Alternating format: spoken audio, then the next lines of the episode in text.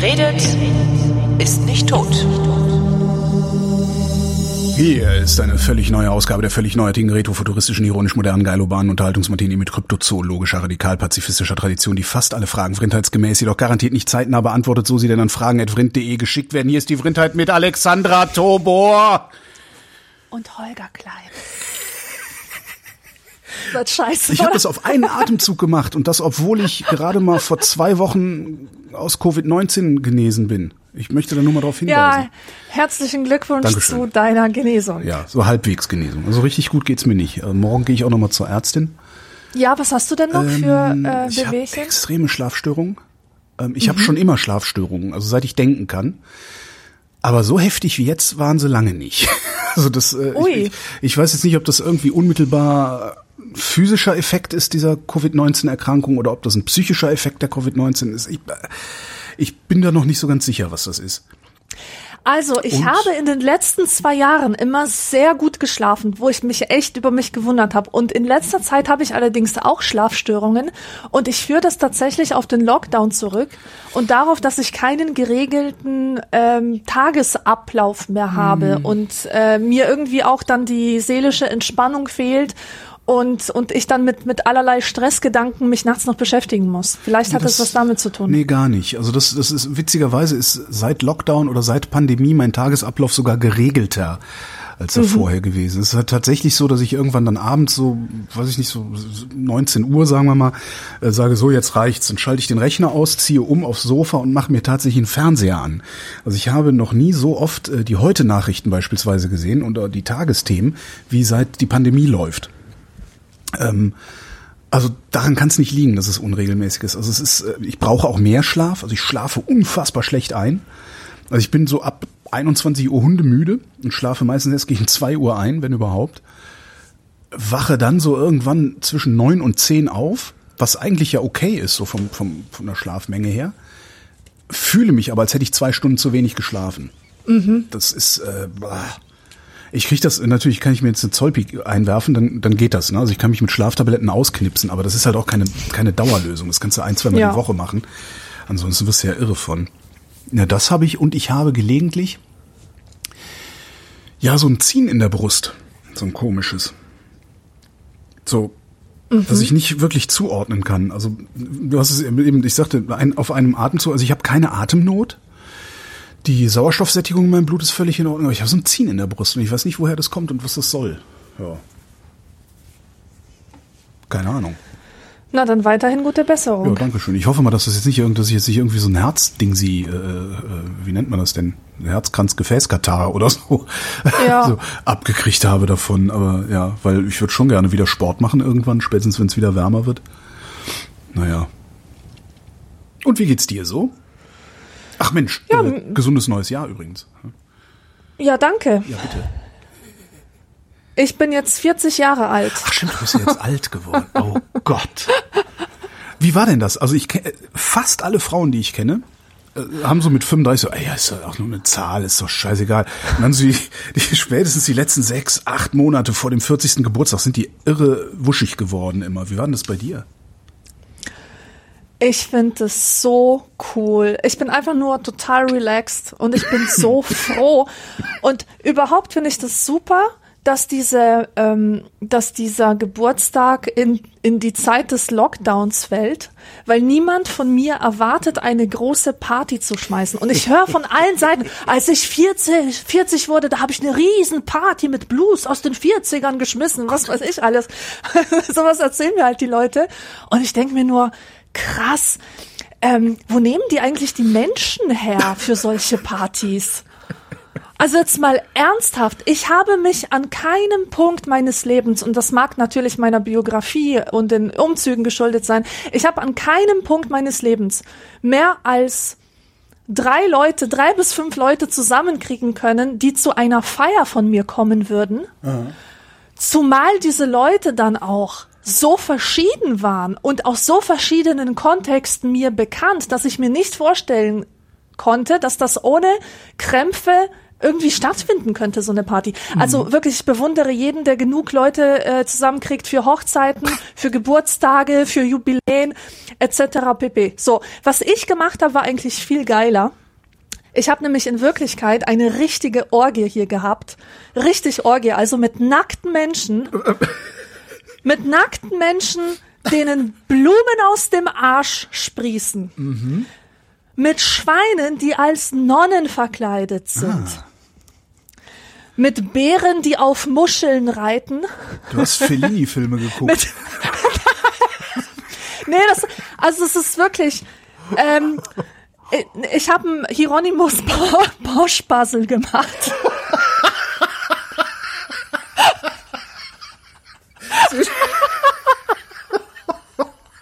Sehr schön.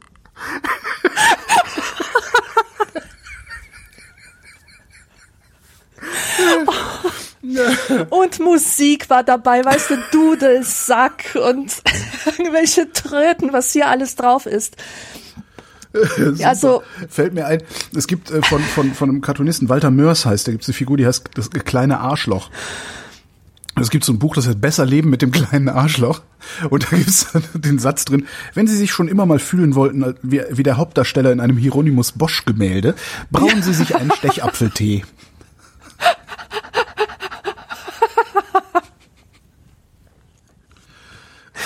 Ja, also mit Hieronymus Bosch ist wirklich sehr viel Spaß. Ja, aber das mit diesem, Garantiert. Mit diesem Leute einladen zu einer großen Party, die aus unterschiedlichen Kontexten, das, das hatte ich ja, als ich bin ja dann 50 geworden, vorletztes Jahr.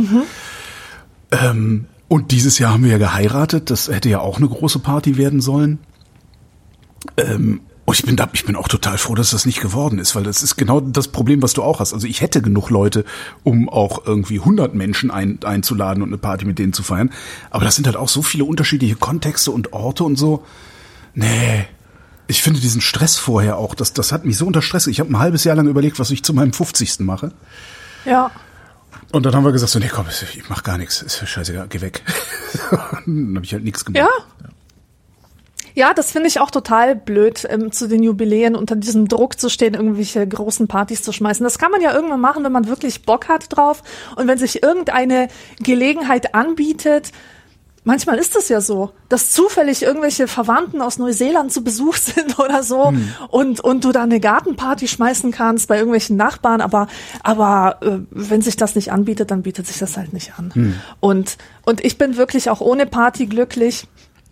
Und, ähm, und auch dieses, dieses Alter, was, was mir mein Leben lang immer Angst gemacht hat, weil ich habe halt immer gesagt, ja, mit 40 bist du alt.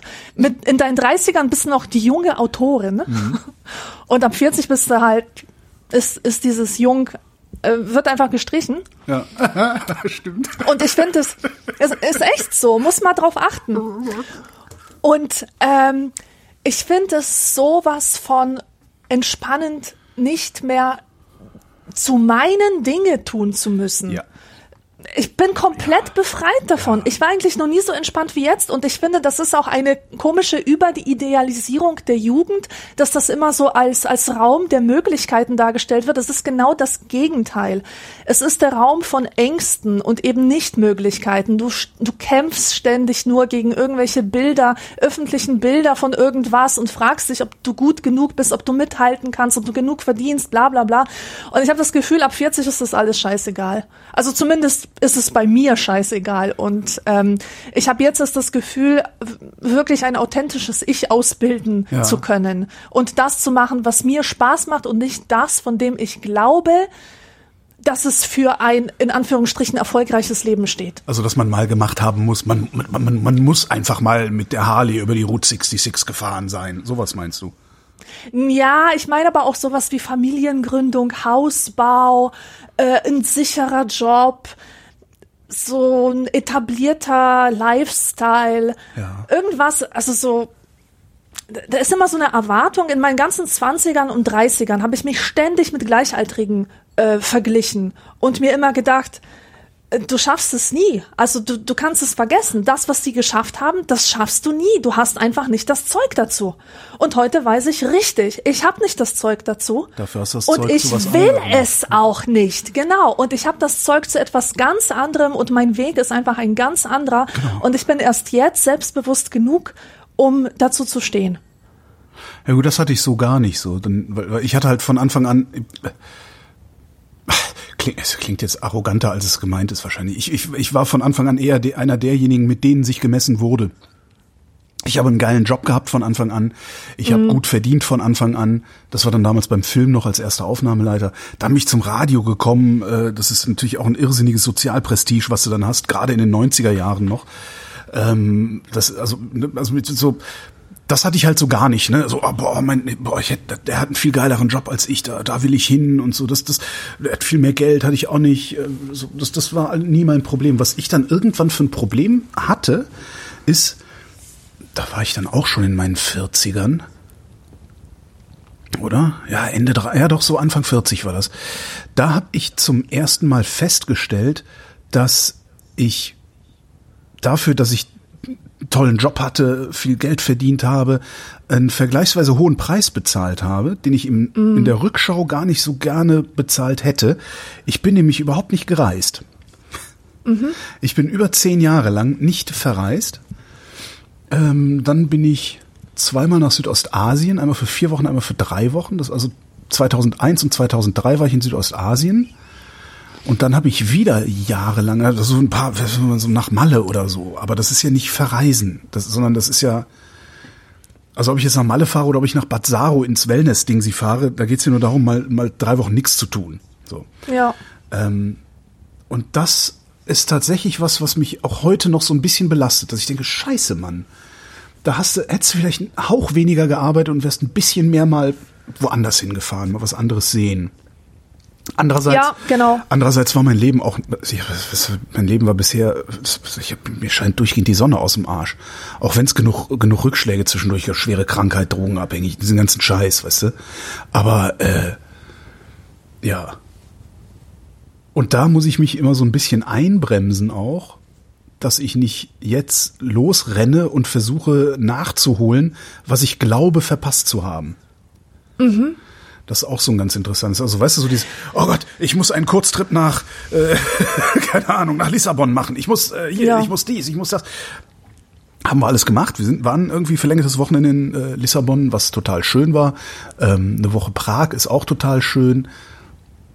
Wobei so diese, so nach Prag fahren, das, das, das machen wir schon aus anderen Gründen. Das ist nicht mehr so ein, ach komm, so, da muss man ja auch mal hin, sondern, ach, das ist ja nur vier Stunden entfernt, da fahren wir mal hin. So. Aber dieses, äh, ich, ich wollte zum Beispiel immer mal nach Sydney, ich wollte immer mal nach Südamerika. Ähm, ich hätte immer gerne mal äh, mir zumindest New York, San Francisco angeguckt in den USA oder so. Und das sind so Sachen, die habe ich nicht mehr. Nur manchmal kommt es so, dass ich denke, Mensch, scheiße. Das musst du noch machen, bevor du stirbst. Was halt irgendwie Quatsch ist. Naja, es ist halt wichtig, auseinanderzuhalten, was deine wirkliche Sehnsucht ist. Exakt. Du weißt ja, wie sich Sehnsucht anfühlt, wie sich Leidenschaft anfühlt, solche Dinge. Und, und was einfach nur von außen dir kommuniziert wird als Sehnsucht, die man zu haben hat. Und das ist, glaube ich, die hohe Kunst, da unterscheiden zu können. Und zwar ganz klar. Genau. Und die Sehnsucht ist, oder die Sehnsucht, die befriedige ich nicht durch, äh, ich fliege jetzt nach Sydney oder, oder irgendwie sowas, sondern die befriedige ich dadurch, dass ich sage, ich setze mich jetzt in den Bus und fahre an der Ostsee. Ja. Weil darum geht's. Einfach irgendwie mal raus. Einfach raus. Mit nichts was zu tun haben. So. Das Ja. ist das. Und das, das ist halt so der Plan für die nächsten, keine Ahnung, hoffentlich 20 Jahre. Ja, ja. Ich hatte auch eine ganz wichtige Erkenntnis in diesem Zusammenhang, und zwar, dass die Angst vor dem Tod in Wirklichkeit die Angst vor dem Leben ist. Ich, Und zwar, ja, also zumindest bei mir. Ich, äh, wenn ich so existenzielle Ängste verspüre, dieses, plö- diese plötzliche Einsicht, das Leben ist endlich, du wirst sterben. Und das, das habe ich halt immer öfter, je älter ich werde. Jedenfalls. du bist ähm, näher an deinem Tod als an deiner Geburt. Genau, genau. Und Also das kommt bei mir jetzt auch nicht, immer öfter. ja. Hm? Und ich habe mich jetzt mal beobachtet, was das für Situationen sind, in denen ich Angst vor dem Tod habe und was eigentlich dahinter steckt. Und turns out, ich habe Angst vor einem Leben, an dem ich vorbeigelebt haben werde. Ja. Das ist meine größte Angst. Genau das steckt hinter meiner Angst vor dem Tod. Nicht so, der Tod doch- an sich. Fear of Missing Weil- Out ist das, ne? Das ist ja eigentlich. Ja, das ist, das ist Fear of Missing Out, aber vielleicht Fear of Missing Out the important things. Ja. Äh, und äh, also ich, ich habe jetzt äh, keine, keine Angst, irgendwie niemals nach, nach ähm, Portugal zu reisen oder so. Äh, oder niemals ähm, diese große Feier mit 100 Leuten zu schmeißen. Das, das ist es nicht. Aber ich habe Angst, nicht achtsam genug durchs Leben zu gehen und die Momente, die wertvoll sind, nicht als solche zu erkennen, wenn sie passieren. Und dann erst im Rückblick darauf zurückzuschauen und zu denken, Mensch, das waren doch tolle Zeiten. Und du warst nicht da. Wo warst du? Du warst in Gedanken irgendwo Ja, anders. verstehe. Du hast Doomscrolling auf deinem Handy gemacht. Ja, ja. Und äh, ja, da, das ist halt das, was bei mir hinter der Angst vom Tod und, und ich merke immer dann, immer dann, wenn ich es schaffe, mein Leben so zu gestalten, dass ich denke, geil, ich mache jetzt das, was ich liebe. Ich stecke irgendwo meine Leidenschaft rein. Ich habe gerade Spaß, ich lache gerade ganz viel. In diesen Momenten habe ich keine Angst vor dem Tod, sondern ich denke, wow, das ist ein Moment, der ist gelebt und der wird morgen vorbei sein, aber den hatte ich. Der, der war wirklich da. Und dann verschwindet die Angst vor dem Tod da ist bei mir nicht so eine Gier, weißt Ja. du? Ähm, viele Leute würden dann eine Gier empfinden, die würden dann sagen, oh, ich will aber noch mehr davon, noch mehr davon. Ich bin einfach nur froh über jeden Moment, den ich eben intensiv erleben In kann und der deine nicht Zeit an mir vorbeizieht. Ja. Ja, genau. Aber du weißt ja, in, in dem Moment, wo du so klar, wenn du jetzt irgendwie äh, Doomscrolling betreibst, ver verschwendest du garantiert deine Zeit. Alles, was man auf Twitter machen kann, ist im Wesentlichen Zeitverschwendung. Ja, Oder überhaupt Ja. diese, äh, Social Media ist äh, im Wesentlichen Zeitverschwendung. Ähm, genau. das ist zwar, du, du bist zwar in, in Verbindung mit den Menschen, ähm, das ist unter bestimmten Umständen auch sicherlich eine sehr, sehr gute Idee, zum Beispiel wenn du Podcaster bist, weil du bist da mehr oder weniger unmittelbar ansprechbar. Ähm, und das ist ja letztendlich für uns Podcaster in, ist das, ist Twitter ja sowas wie das Zappen früher im Fernsehen. Ne? Man kommt so an Dingen vorbei und so. Ähm, aber in, in dem Moment, wo du das machst oder wo du irgendwas machst, bist du da immer in der Lage zu beurteilen, ob das jetzt gerade Zeitverschwendung ist oder nicht? Oder ist das nicht eher was, was in der Rückschau immer erst möglich ist? Ich weiß immer, wenn ich meine Zeit verschwende. Okay. Ich weiß es wirklich immer. Und jedes Mal, wenn ich Doom scrolle, und das tue ich in letzter Zeit wieder echt krass viel, denke ich mir, das kann doch nicht ewig so weitergehen. Du kannst doch nicht jeden Tag dieses Leben führen, Ja. wo dir dann jede Woche angezeigt wird von deinem von deinem Handy, dass du vier bis fünf Stunden online warst. Das gibt es nicht. Das kann nicht so weitergehen. Das ist immer der Gedanke, den ich habe. Ich kann jetzt nicht jahrelang so weitermachen. Und äh, allein das zu wissen, hilft mir dann hin und wieder, mich aufzuwecken aus, aus diesem aus diesem Rausch. Und dann musst du aber immer noch die Kraft aufbringen, es wegzulegen und die Zeit anders zu nutzen oder anders zu füllen. Schaffst du das? Das ist, das ist so verdammt anstrengend. Vor allem, ich habe ja ähm, Meditation praktiziert vor zwei Jahren ungefähr. Das war fantastisch. Wenn ich mit so einer halben Stunde Meditation in den Tag gestartet bin, war klar, dass ich den sinnvoll nutze. Also für mich auf eine, eine sinnvolle Art. Und dann habe ich das irgendwann aufgegeben. Es wurde mir zu anstrengend oder ich habe es ein paar Mal zu, zu viel ausgelassen, sodass diese Gewohnheit ähm, sich im Sande verlaufen hat und äh, also im Sande verlaufen ist. Und seitdem ich das nicht mehr mache, habe ich auch diese innere Ruhe gar nicht und bin ständig wie so ein, ich weiß nicht, wie so ein, wie so ein Blatt, das vom Wind hin und her gerissen wird. Also ja, es ist, es ist tatsächlich sehr, sehr schwer, sich dann von diesem Telefon loszureißen und Zumal es ja auch wenig anderes zu tun gibt. ne? Also klar, Ja, du, kannst ja, ein Buch lesen, du kannst Fernsehen gucken und du kannst einen Spaziergang machen. Was genau, ja vielleicht das stimmt. mehr als genug ist, was man machen kann. Ne? Ja, und eine Maßnahme, die ich tatsächlich ausprobiert habe und die funktionieren könnte, ist einfach jeden Tag Tagesschau zu schauen. Und zwar die 20 Uhr Tagesschau. Ja. Und auf alles andere zu verzichten. Weil dort wird man ausreichend informiert. Zumindest, wenn man kein Journalist ist. Und finde ich, für mich reicht es. Nur die Tagesschau würde mir, glaube ich, nicht reichen. Auch wenn ich, klar, ähm, von Berufswegen reicht mir die sowieso nicht. ähm, weil ich halt mit Nachrichten auch arbeite und mein Geld verdiene. Äh, aber ich glaube auch nur als, als, als, nur als Konsument würde mir nur die Tagesschau nicht reichen. Ich glaube, da müsste ich noch irgendwie mindestens die Tagesthemen oder das Heute-Journal, also diese etwas vertiefenderen Sachen Ja, haben. ja. Aber klar, um, äh, Ja, aber einfach nicht ständig diese Clickbait-Artikel Ja, auf Spiegel Online, weißt du, das ist, das ist ja das Schlimme ist ja, dass die funktionieren. Die bringen dich ja tatsächlich drauf zu klicken und ehe du dich versiehst, bist du wieder in, in diesem Mülleimer. Ja, ja, aber das, das ist ja, da, da arbeite ich ja tatsächlich aktiv gegen an. Äh, zum Beispiel so Spiegel Online oder überhaupt die Webseiten der Zeitungen ähm, und Zeitschriften, die benutze ich sehr, sehr gezielt. Also wenn ich jetzt denke so, hm, was macht denn eigentlich Donald Trump gerade oder so? Dann gucke ich bei Spiegel Online, weil ich sicher sein kann, dass ich da irgendwie die letzte Meldung kriege. Ähm, ansonsten, äh, ich, ich lese Tageszeitung. Ja? Ich habe meine Tageszeitung Gen eigentlich sogar. Ähm, ich habe also also eine echte Tageszeitung, die Taz, die, das, die, da habe ich halt die Digitalausgabe. Das ist analog zur Printausgabe. Das heißt, es ist schon ein kuratiertes Nachrichten äh, äh, Bouquet, Sträußchen, kuratiertes Nachrichtensträußchen. Ähm, und ansonsten den Spiegel habe ich auch im Abo, aber da lese ich halt einmal in der Woche ja, diese das, was es digital dann, also ist alles digital, aber analog zum gedruckten Ding. Genauso bei der Zeit. Ja, da ist das auch. Äh, Und die Süddeutsche, da gucke ich überhaupt nicht auf die Sachen, die dann irgendwie äh, auf der Webseite rotieren, sondern ich gucke direkt da, wo der Abo-Bereich ist. Ähm, Und das funktioniert halt ganz hervorragend. Und mit diesem, ich sag mal, Print, äh, Pseudo-Print-Angebot und der Tagesschau, damit käme ich auch sehr gut zurecht als Konsument, ja. Ja. Ja, ja. Allerdings muss ich sagen, dass ich 2020 leider die Erfahrung gemacht habe, dass wenn ich gar keine Nachrichten konsumiere, es mir am allerbesten geht. Da bin ich einfach ein glücklicher Mensch, Ja, der ich. überhaupt keine Störungen hat. Selig der, sind die Dummen, ja, ja. ja, Ja, ja. ja, natürlich. Ja klar, solange, du- solange du darüber im Kopf hast, äh, äh, was zu fressen, der Heizung und so, also ne, so die die die Grundbedürfnisse äh, geregelt sind, was brauchst du denn dann noch mehr? Dann brauchst du noch ein bisschen Liebe und ein bisschen Freundschaft und das war's. Ne? Der ganze andere Ja. Kram ist fast egal, solange bis er weg ist. Das ist halt so ein bisschen das Problem. Das ist so ein bisschen das, Das Problem, Problem ist, dass unsere Gehirne süchtig sind nach negativen Informationen, was den Gehirnen aber so nicht gut tut.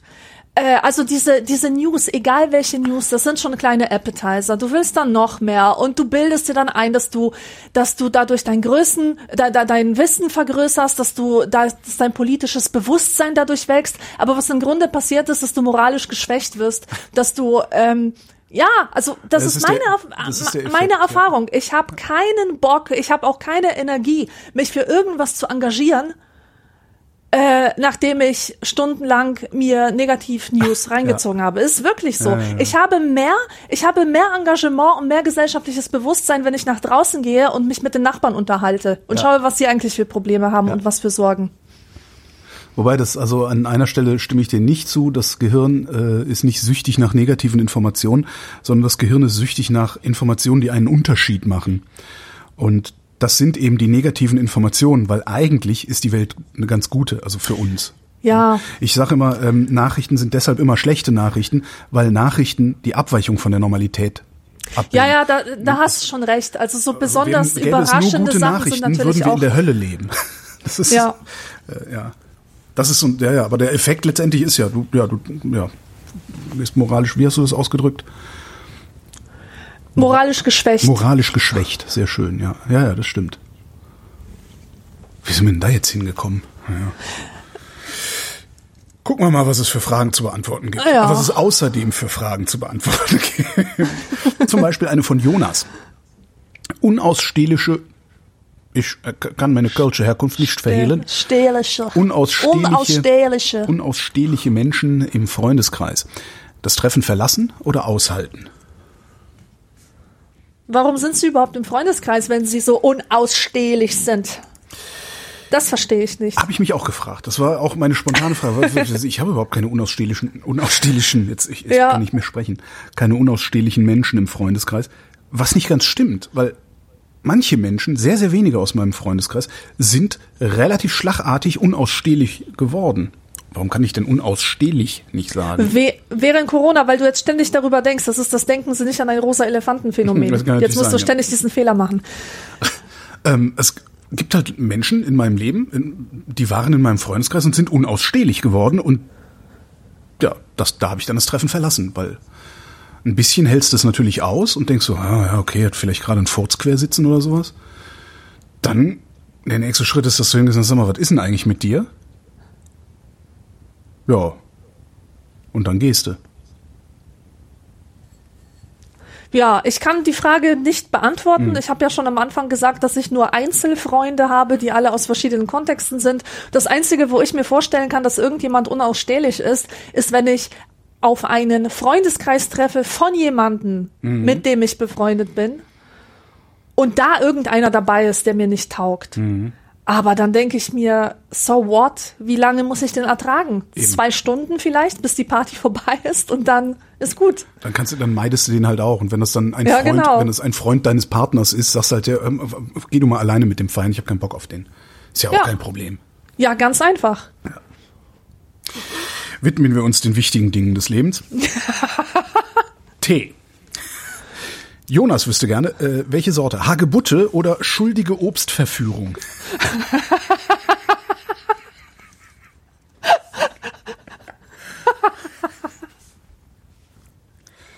ja. Das, äh, ja, ich glaube, das ist einfach eine, eine Einladung, über Teesorten zu brainstormen. Das ist vor allen Dingen eine Einladung, über Namensgebung zu ranten und über Werber. Ja, das sind ja Werber, die sich so eine Scheiße ausdenken. Ja. Man könnte ja auch einfach, man kann halt einfach Hagebuttentee verkaufen. Oder man verkauft Hagebuttentee, lässt von irgendeiner Schwachsinnsagentur voller schwachsinniger Leute, die sich schwachsinnige Sachen ausdenken, äh, ja, sich so einen Quatsch ausdenken wie schuldige Obstverführung, macht dann noch irgendein tolles Design drauf. Äh, die Agentur kostet dann so viel Geld, dass der Hagebuttentee nicht mehr einen Euro pro Packung kostet, sondern 3,80 Euro. Und die ganzen Leute, also wir, sind bescheuert genug, das dann auch noch zu kaufen. Und hinterher lassen wir uns von der Politik erzählen, es gäbe sowas wie den mündigen Bürger. Ja. So. Wenn es den gäbe, gäbe es keine Werber. Da wäre die Welt ja. übrigens ein bisschen besser. Ja, stimme ich dir zu. Ich bin überhaupt schockiert von, von dem Teeangebot. Ich musste während der ersten Krise für eine ältere Dame immer einkaufen gehen im Supermarkt. Und die, die hatte so ganz traditionelle Wünsche. So, Alexandra bringt mir Pfefferminztee mit, genau. schwarzen Tee und doch irgend so, irgend so ein Allerweltstee. Du glaubst gar nicht, wie lange ich vor dem Regal stand, Krass, um ne? einen Tee zu finden, der annähernd das trifft, was die haben will, nämlich den absoluten Standard schwarzer Tee.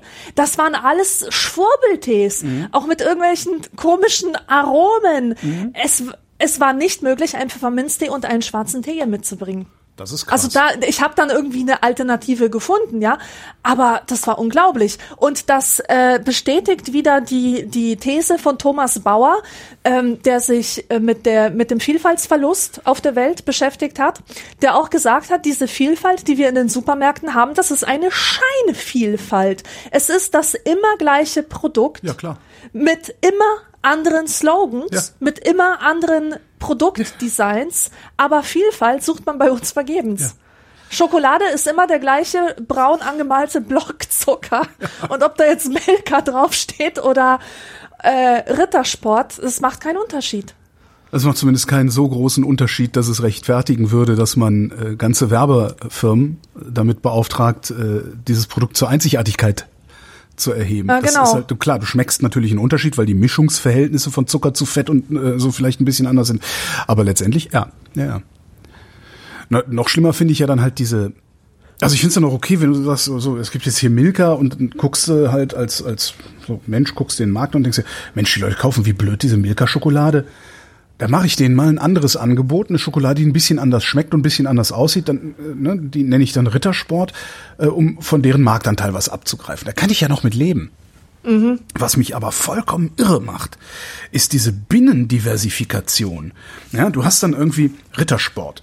Als ich früher, ja, als alles noch besser war, als ich jung war, gab's Rittersport. Da gab's Vollmilch, dann gab's Nuss, dann gab's Traubenuss, und ich weiß nicht, gefühlt fünf verschiedene Schokoladen. So. Ne?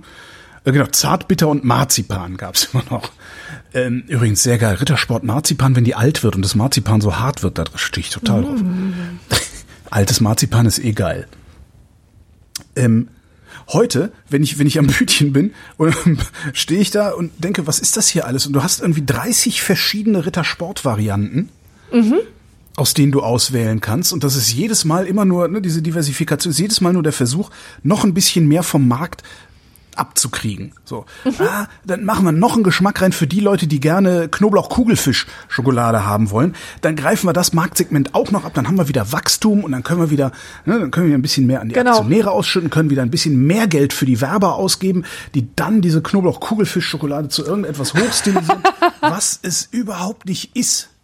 Das macht mich ein bisschen Exakt, irre. exakt. Und es werden halt auch äh, immer wieder neue Zielgruppen erfunden und Milieus und irgendwelche Stories von sich selber, die die Leute angeblich haben Mhm. im Kopf.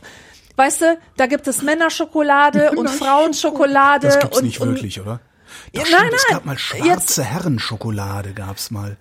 Ja, die gab's, das ist ja auch ein Ding. Das hat ja auch sogar Tradition. Was ich meine ist, dass ein und dasselbe Produkt tatsächlich geza- gestylt wird auf eine ganz bestimmte Sorte Frau. Ja. Frauensorten darf man gar nicht sagen, gell? Hundesorten gibt's auch nicht. Gibt's nur Ja, gut, Schokoladensorten. Frauensorten. Gab's mal, Jedenfalls- Wo war das, wo war denn das? Äh, guten Tag, haben Sie Frauenstreu? Ich will heiraten. Kann man auch, so, äh, Gleiche- haben Sie Männerstreu? Ich will heiraten, kann man auch machen. Funktioniert genauso. gut. Ja. Na, jedenfalls. Schöne Vorstellung, ne? Jedenfalls merkst du, dass bestimmte Lebensentwürfe sich auf den auf dem Produktdesign widerspiegeln und dass sie dich ansprechen sollen, auch auf Duschgels und so. Obwohl es immer nur, irgendjemand in der Zeitung hat das mal als Duschobst bezeichnet. Also total, Das ist aber auch So. wirklich, also ich, ich hab, ich gebe zu, ich habe ich hab durchaus schon mal eine Schwäche für parfümierte Duschgels. Aber dann so, so wirklich aus der Parfum, aus der Parfum-Abteilung, ne? so, also das, das, wo ich das Eau de Toilette von habe, das dann auch mal als Mhm. Ja, ja, ja, Duschgel ich- so für, für einmal im Monat sonntags, weil das unfassbar teuer ist. Dafür habe ich eine Schwäche. Aber dieses ganze billige, das riecht ja auch immer nach so, ja, so künstlich halt, ne? Das riecht halt immer, als hätte, als Total hätte irgendein künstlich. Chemiewerk sich überlegt, hm, wie könnte denn Pfirsich riechen? Und dann machen wir noch was Zuckriges und ein bisschen was Rötliches und ein bisschen was Gelbliches. Genau. Also genau. Und für die Stumpen, die ja die Hälfte der Bevölkerung ausmachen, hauen wir noch mal richtig viel davon rein, genau. so dass man es auch ganz bestimmt mitbekommt. Ja, und dann machen wir noch die Flasche Pfirsichfarben, drucken vorne noch Pfirsiche drauf. Nee, furchtbar. Gerade Duschgel. Und dann hast du total oft, also was heißt total oft, aber manchmal, wenn du so unterwegs bist, also ich bin ja viel unterwegs gewesen vor der Pandemie auch und dann bist du irgendwo und hast Duschgel vergessen. Ich sag, ja, scheiße, dann gehst du schnell Duschgel kaufen. Dann hat nur noch ein Bütchen auf, also dann haben die zwar Duschgel, aber die haben nur so Zeug, also kriegst du überhaupt nichts Neutrales mehr. Ja, nee, nee, nee.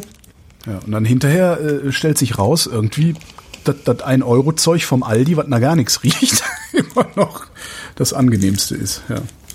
Ja. Naja. Ah, so, schöner Rant. Mal gucken, worüber wir jetzt ranten. Der Andreas würde, den Andreas würde brennend interessieren. Über welchen Fehlkauf ärgert ihr euch am meisten? Außerdem, welchen Kauf nicht getätigt zu haben, bereut ihr am meisten? Also ganz aktuell und nicht der Rede wert, wert, weil es halt nur 80 Cent gekostet hat, aber war trotzdem ein Fehlkauf. Ich habe mir letztens so ein Badesalz gekauft. Es gibt ja so kleine Tütchen, die reichen halt für ein Bad. Und ich mache das total gerne im Winter, wenn ich von draußen komme, schön dümpeln in der Hitze. Und ähm, das sah total geil aus mit so einer Orange, irgendwas mit Orange und Grün, weißt du, so Wellness, bla bla bla. Dann habe ich mir das genommen. Und ähm, es gibt so eine japanische Mandarine, die heißt irgendwie Tangerine, Tan, Tan, Tangerine oder schon so. ja. Ja, und das ist halt der Geschmack, der Geschmack, das ist äh, der Geruch mit Kardamom. Mit Kardamom Ah, gemischt. Gewürzbadeobst. Ja, und da dachte ich halt, hm, indisches Gewürz, das ich sehr gerne mag. Aha, irgendwas mit Orange, das wird bestimmt toll riechen. Es war so ekelhaft, ich musste das Bad vorzeitig nach fünf Minuten verlassen. Das war nicht mehr feierlich. Das war so, wenn manchmal so eine Oma reinkommt in den Buchladen, weißt du, die, die nichts mehr riecht und dann voller abgestandener, abgestandenem Parfum ist. Altes Chanel Nummer 5, ja, umgekipptes Ja. Chanel Nummer 5. Ja, genau. Und so hat es gerochen und das war, das war definitiv ein ganz übler Fehlkauf. Aber wie gesagt, handelt es sich um 80 Cent und ich trauere diesen 80 Cent jetzt nicht besonders nach. Ähm, Und große Fehlkäufe, ich weiß nicht, ob ich die hatte. Also ich gebe ja sowieso wenig Geld für, für ähm, teures Zeug aus. Vielleicht bei Klamotten. Da gab es ganz viel, dass ich mir ein Kleid gekauft habe aus einem Stoff, der extrem knittert, wo du dich nicht mal hinsetzen kannst, ohne dass da gleich eine Riesenfalte drin ist, die aber so scheiße aussieht, äh, wie, wie, äh, weißt du, dass das Kleid dann aussieht, mhm. wie, als hättest du äh, das ja. einer Kuh aus dem Arsch gezogen. Ja, billig. Halt, ja. ja. Also, Leinen, also nicht billig. Leinen knittert edel, alles andere knittert billig. Ja, ja genau. Hm. Und wenn so ein Kleid 100 Euro gekostet hat, dann äh, ärgere ich mich schon drüber. Also das sind meine Fehlkäufe. Während du über deine Fehlkäufe sprichst, kann ich mir überlegen, was ich bereue, mir nicht gekauft zu haben. Das Problem ist, also im Grunde ist, wahrscheinlich sind, äh, ich so umgucke in meiner Wohnung, sind 80 Prozent aller Dinge, die ich jemals gekauft habe, Fehlkäufe gewesen. Ähm, Wie viel? 80 Prozent oder so. Mhm. Oder lass es 50 oder, oder sowas. Also mehr als die Hälfte. Mehr als die Hälfte aller Dinge, die ich jemals gekauft habe, waren Fehlkäufe. Ähm, das heißt, ich kann das jetzt gar nicht so im Einzelnen oder auf das einzelne Produkt oder Teil runterbrechen.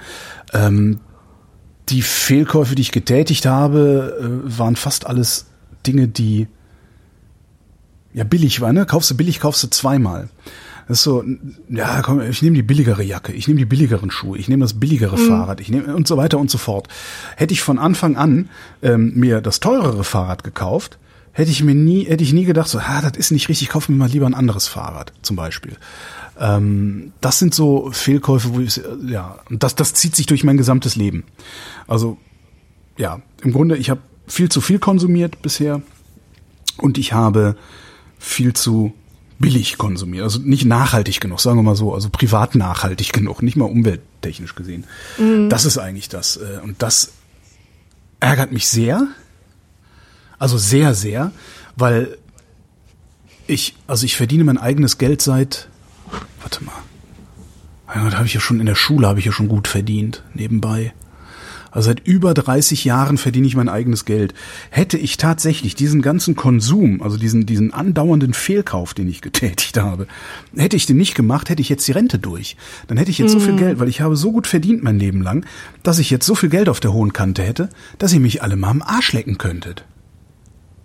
Ja, und damit, damit meine ich jetzt nicht fünf Millionen Euro oder sowas, aber vielleicht 500.000. Du hättest ausgesorgt. Ich hätte nicht ausgesorgt, hätte ich auch nicht, aber ich könnte nicht mehr zu irgendetwas gezwungen werden. Mhm. Ja, da könnte ich jetzt sein, ähm, bin ich aber nicht. Und da bin ich nur deshalb nicht, weil ich viel zu viel Scheiß gekauft habe, den ich nicht hätte kaufen müssen und auch nicht hätte kaufen dürfen. Das ärgert mich. Und das ist auch eigentlich die Antwort auf, auf, auf so Fragen wie, was würdest du deinem 16-jährigen Ich mit auf den Weg geben? Ja? Mhm. Arbeite weniger, kauf nix. Ja. So minimalistischer Lebensstil. Die Leute ja, sind nicht ja. blöd, die sowas machen. Die sind nicht Klar, gibt dann immer so die Bescheuerten, die dann so, ich habe nur 100 Gegenstände und wohne in einer 18 Quadratmeter Wohnung, weil es reicht. Das sind halt Schwachsinnige. Ja? Also sie haben sie halt nicht. Das sind halt so Selbstoptimierungsopfer aber einfach Leute, die sagen so, ich lebe einen minimalistischen Lebensstil. Ich habe festgestellt, ich kann sowieso nur eine Hose tragen, mir gefallen nur diese beiden Hosenarten, mhm. also habe ich von jeder zwei, falls die eine in der Wäsche ist, mehr kaufe ich mir ja. nicht. Und ja. betrage das so lange, bis es kaputt ist. Punkt. Ja. Das ist ja eigentlich Minimalismus.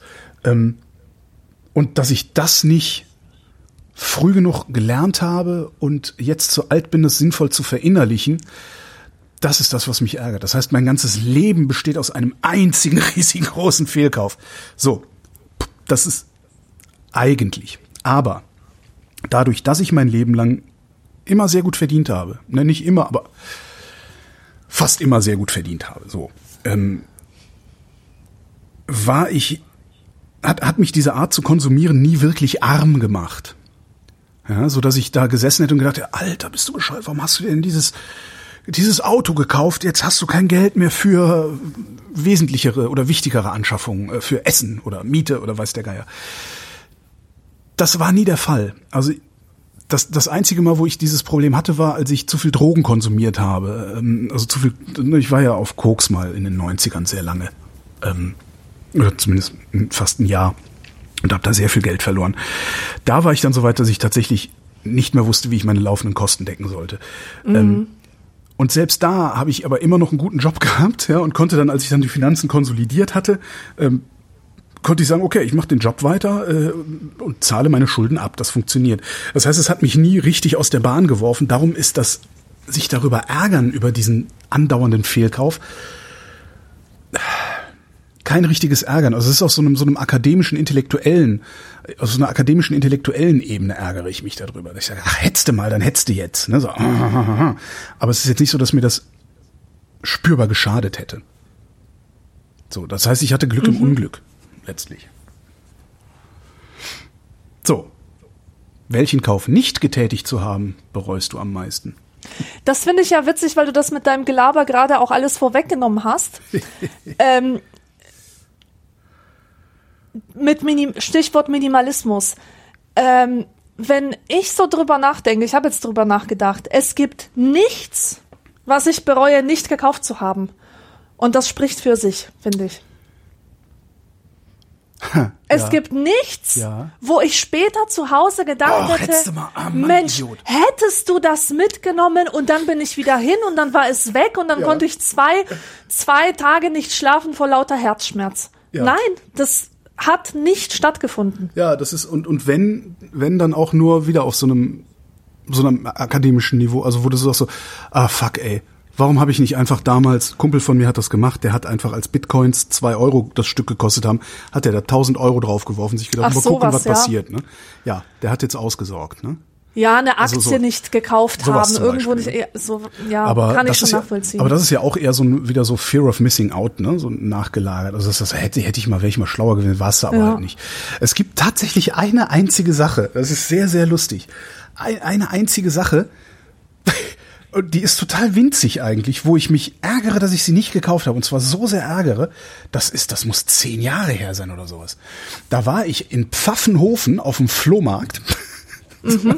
da war ich in Pfaffenhofen auf dem Flohmarkt und da hatte so ein Flohmarkthändler ein Besteck, Messer und Gabel aus Sterling-Silber. Also mhm. 925er Silber, Vollsilber. Ein Messer und eine Gabel da liegen. Und ich dachte so, ach Mensch, das ist aber tolle, tolles Besteck. So. Und ich weiß nicht mehr, wie viel er haben wollte. Keine Ahnung, 120 Euro. Ich weiß es ehrlich nicht mehr. Und ich dachte so, na komm, Holger, du hast doch Besteck zu Hause. Was soll das? Ist doch einfach nur dämliche Liebhaberei. Seit zehn Jahren denke ich, fuck, ich hätte so gerne ein Sterling-Silberbesteck. Verdammt nochmal. Ja. Und seit zehn Jahren, es ist so, so zwei, dreimal im Jahr, hänge ich auf Ebay rum stundenlang.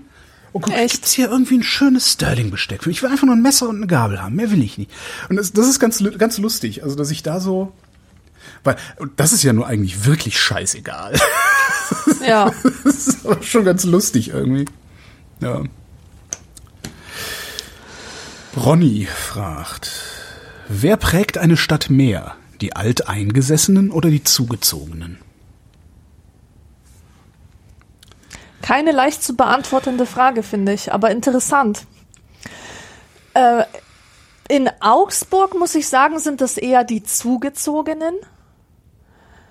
Ähm, warum ich das glaube? Weil mein Eindruck von Augsburg und den Menschen, die hier leben, sich sehr stark unterscheidet von dem Eindruck, den Alteingesessene oder halt Leute, die hier schon seit Jahrzehnten leben, von den Augsburgern haben. Die Augsburger sind nämlich angeblich mhm.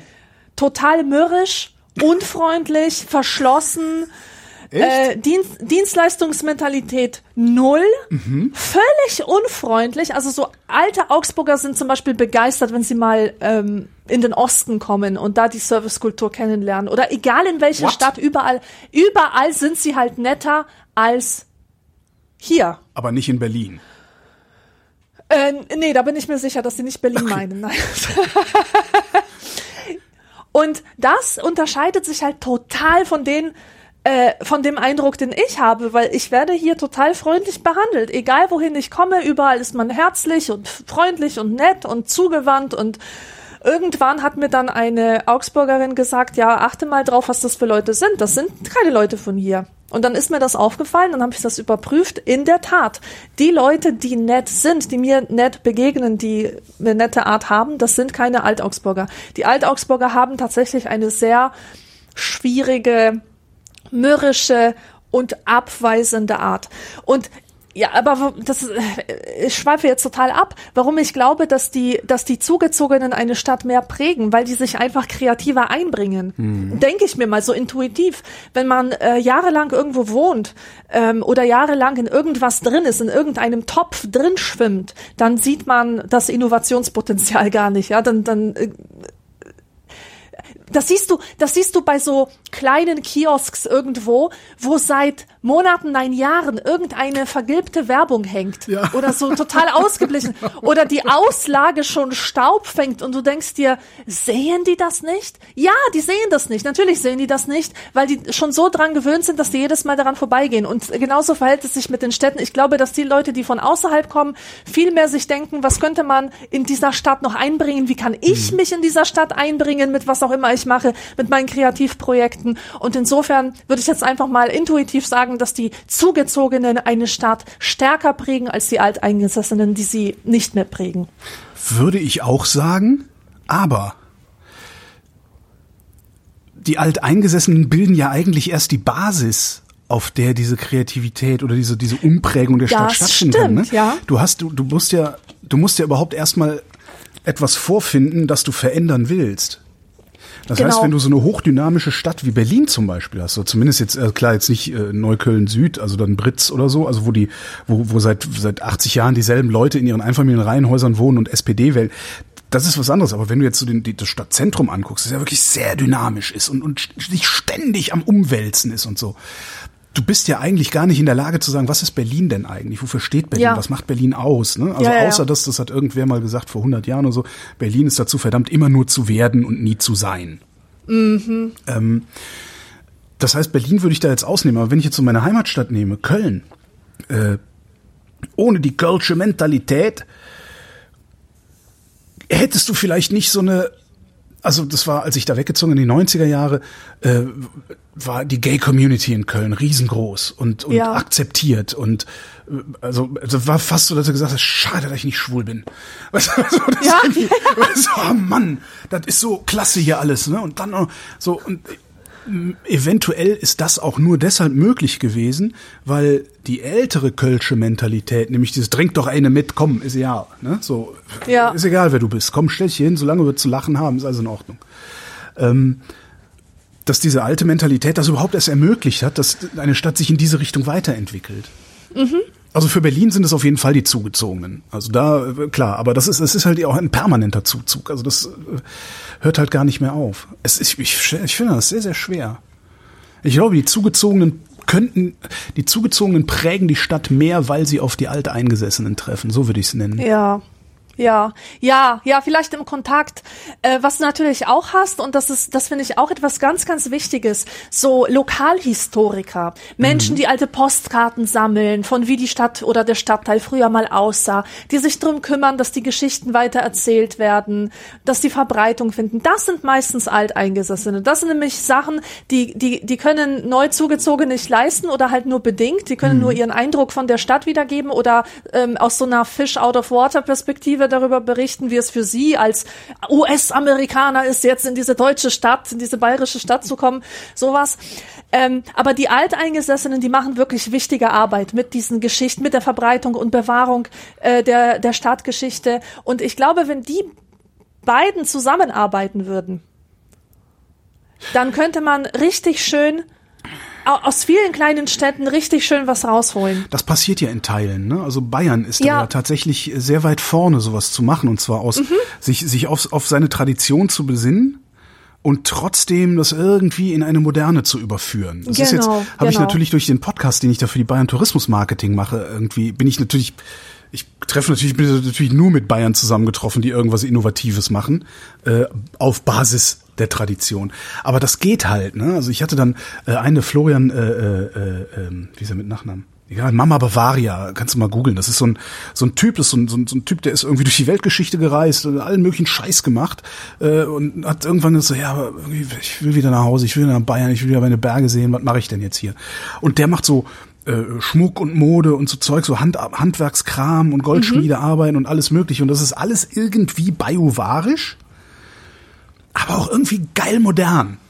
Ja, Ja, so und das, das, das, das, das geht total gut. Man muss es halt nur machen. Was ich mich die ganze Zeit frage ist, woran erkenne ich denn eigentlich einen Alteingesessen? Wann bin ich denn alteingesessen? ich glaube, wenn deine Familie in dieser Gegend seit über drei Generationen lebt, also wenn deine Großmutter schon dort gelebt hat, dann würde ich dich als Alteingesessen bezeichnen. Es reicht nicht, dass mein Vater da aufgewachsen ist? Nee. Oder doch? Ich weiß es nicht. Ich, ich- bin, ich- ich, bin Kölner. Ich, ich, ich begreife mich als, also ich begreife mich auch als Berliner, witzigerweise. Aber äh, ne, wenn ich die Wahl hätte, wäre ich Kölner, sagen wir mal so. Ähm, oder wenn ich wählen müsste, so wäre ich Kölner. Also- da, äh, so ich, ich weiß gar nicht. Ja, meine Großeltern sind auch aus Köln. Ja, stimmt. Also meine Großeltern sind Kölner, deren Eltern wahrscheinlich dann auch. Also Beispiel, Beispiel. Äh, deine, das ist einfach nur so eine äh, komische Rechnung. Deine Eltern kommen aus Köln. So. Und bevor sie dich bekommen, ziehen sie nach Bayern. Das heißt, du wächst in Bayern auf, aber mit dem Dialekt deiner Eltern. Du kriegst zwar auch den Dialekt mit von, von der bayerischen Stadt, in der du lebst, aber dein, das, was du mit der Muttermilch sozusagen aufnimmst, das ist halt der kölsche Dialekt oder halt irgendwie Hochdeutsch. Und ich glaube, dass es dann zwei Generationen später anders aussieht damit. Auf sprachlicher Ebene. Dass das mehr, ähm, Ja, aber was dann bist du denn dann? Du bist du, du, du, deine Eltern kommen aus Köln, die sprechen breitestes Kölsch und leben in Ofterschwang und du kommst in Ofterschwang zur Welt. Aber dann bist du doch Allgäuerin.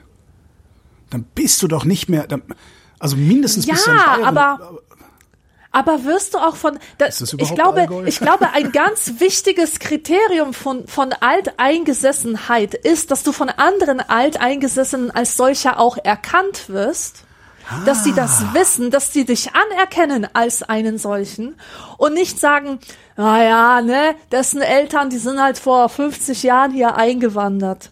Die müssen dich schon, also du musst schon so wahrgenommen werden. Du musst schon zur Selbstverständlichkeit dieser Gemeinschaft gehören. Und das ist Ja. immer eine Gemeinschaft. Das ist nicht, das sind nicht einzelne Leute, sondern Ja, ja, die Alteingesessenen äh, haben auch schon ihre eigenen Strukturen und ausgebildet. da kannst du Lederhosen tragen, so viel du willst, wenn du, äh, wenn du immer noch so einen leichten Kölschen Singsang da drin hast, egal Ja, wie, die du, wie du erkennen dich. sprichst, ähm, werden sie sagen, ah, das ist der, ist der Preis. Wobei die Bayern, ja. die sind, Bayern sind ja, das ist ja auch das Schöne, die Bayern betrachten Köln nicht als Preußen, sondern als Köln. Was ich sehr, Ah. sehr geil finde. Ich, das hatte ich schon Cool. öfter, dass ich irgendwie dann auch Bayern unterwegs und ich meinte so, ja, und das ist ne, Preußen, tralala. Und da, wieso, du hast doch gesagt, du kommst aus Köln. Sag ich, ja, da bin ich geboren und lebe aber dann in Berlin. Du verdammte Axt, jetzt habe ich versehentlich hier die Aufnahme gestoppt, aber sie läuft schon weiter. Äh, ja. Warte mal eben, was habe ich denn da gesagt gehabt? Ähm, ja, du lebst vielleicht, also die sagen dann immer, du lebst vielleicht in Preußen, aber du bist Kölner. Das ist Ja. für die Bayern tatsächlich nochmal was anderes, zumindest für die, mit denen ich geredet habe, was mir immer sehr, sehr gut tut, muss ich ehrlich zugeben. mit den Bayern zu reden. Wenn die Bayern das sagen, wenn die Bayern sagen, nee, ihr, so. Kölner, ihr Kölner seid nicht die Arschlöcher, die alle anderen auch sind, sondern ihr seid ein bisschen näher, ein bisschen netter für unser Eins. Ja. Aber ich habe ja so eine Schwäche für Bayern. Ich mag Bayern ja eigentlich recht gerne. Also jetzt nicht dieses München, ne? Also das ist, Ugh. das, das setzt im Kopf nicht aus. Das setzt wirklich im Kopf nicht aus, diese Leute. Aber äh, ja. Jetzt, oh Gott, ich glaube, wir haben viel Hörerschaft in München. Das ist natürlich Die sind ganz anders. ja, ganz Rindhörer, anders. die, die hören uns ja, weil sie nicht sein wollen wie die anderen. Distinktionsgewinn. Dis Podcast als Distinktionsgewinn. Andreas fragt. Ihr öffnet eine Packung Merci. Welche Sorte esst ihr zuerst? Und welche bleiben auch am Schluss noch liegen? Kann ich ganz genau Ja. sagen. Als Ja, ich erste, auch. als erste esse ich die, diese, ähm, diese, diese schwarz-weiße, weißt du, wo so unten diese weiße Schicht Oh, so geil. Das ist doch, hat doch Käffchengeschmack, oder? Ich glaube, das ist doch schon ein bisschen Cappuccino oder, oder so, sowas. ja. Oh, das ist Das- so gut. Die nehme ich auch am, am äh, also zuerst. Ist auch immer, wenn man, ich, also ich meine, ich finde, Merci ist eigentlich eine ganz unangenehme Schokolade, ist eigentlich total fieses Zeug. Aber liegt ja oft mal im Büro so rum oder sowas. Und immer wenn es im Büro rumliegt, gehe ich immer hin und klaue als erstes diese Cappuccino-Dinger. Ja, das ist die beste. Absolut die beste. Und am Ende liegt immer noch Zartbitter da, weil ich finde Zartbitter Ja, bei mir exakt das Gleiche. Ja, da gehen wir d'accord. Also wenn ich Schokolade esse, dann muss das auch so richtig zuckersüßer, klebriger. Dieses ganze Ja. hm, 80% Kakao, das komme ich überhaupt nicht mit zurecht. Deswegen mag ich auch sehr gerne die Sorte Noisette. Ja. Also, ja, weil das halt so geil ist, als würdest du dir so einen Löffel Nutella ins Maul stopfen. Obwohl ich bei Nougat ist schon wieder bei mir so eine persönliche Grenze. Also Noisette ist so das, das Äußerste, was ich kann. Also der Witz ist ja so 80, 90-prozentige Schokolade, also so Kakao. Ähm, kulinarisch verstehe ich das sehr, sehr gut und kann, weiß das auch sehr, sehr zu schätzen und, und, ne? und finde das auch sehr interessant und esse das auch gerne. Aber das ist für mich nicht Schokolade essen. Schokolade essen ist eben, ne? Die 300 Gramm Tafel Milka. Ja. so leicht angekühlt, so, ne? Und die Mhm. dann einfach wegfressen. Das ist Schokolade essen. Ja, einfach immer weiter essen, bis sie weg ist und dann denken, ich hasse mich, was habe ich getan? Aber war geil. So, das, das ist Schokolade für mich. Ganz, ganz furchtbar. Darum bin ich fett. Das ist, darum bin ich fett, weil ich eine 300 Gramm Tafel Milka am Stück essen kann, als wäre es eine Stulle. Ja. Danke, Milka. Ja, ah, boah, merci, ey, wie kann man sich so was, was, warum, das ist auch wirklich, es gibt noch eine Sache, die ich billiger finde als Merci-Schokolade.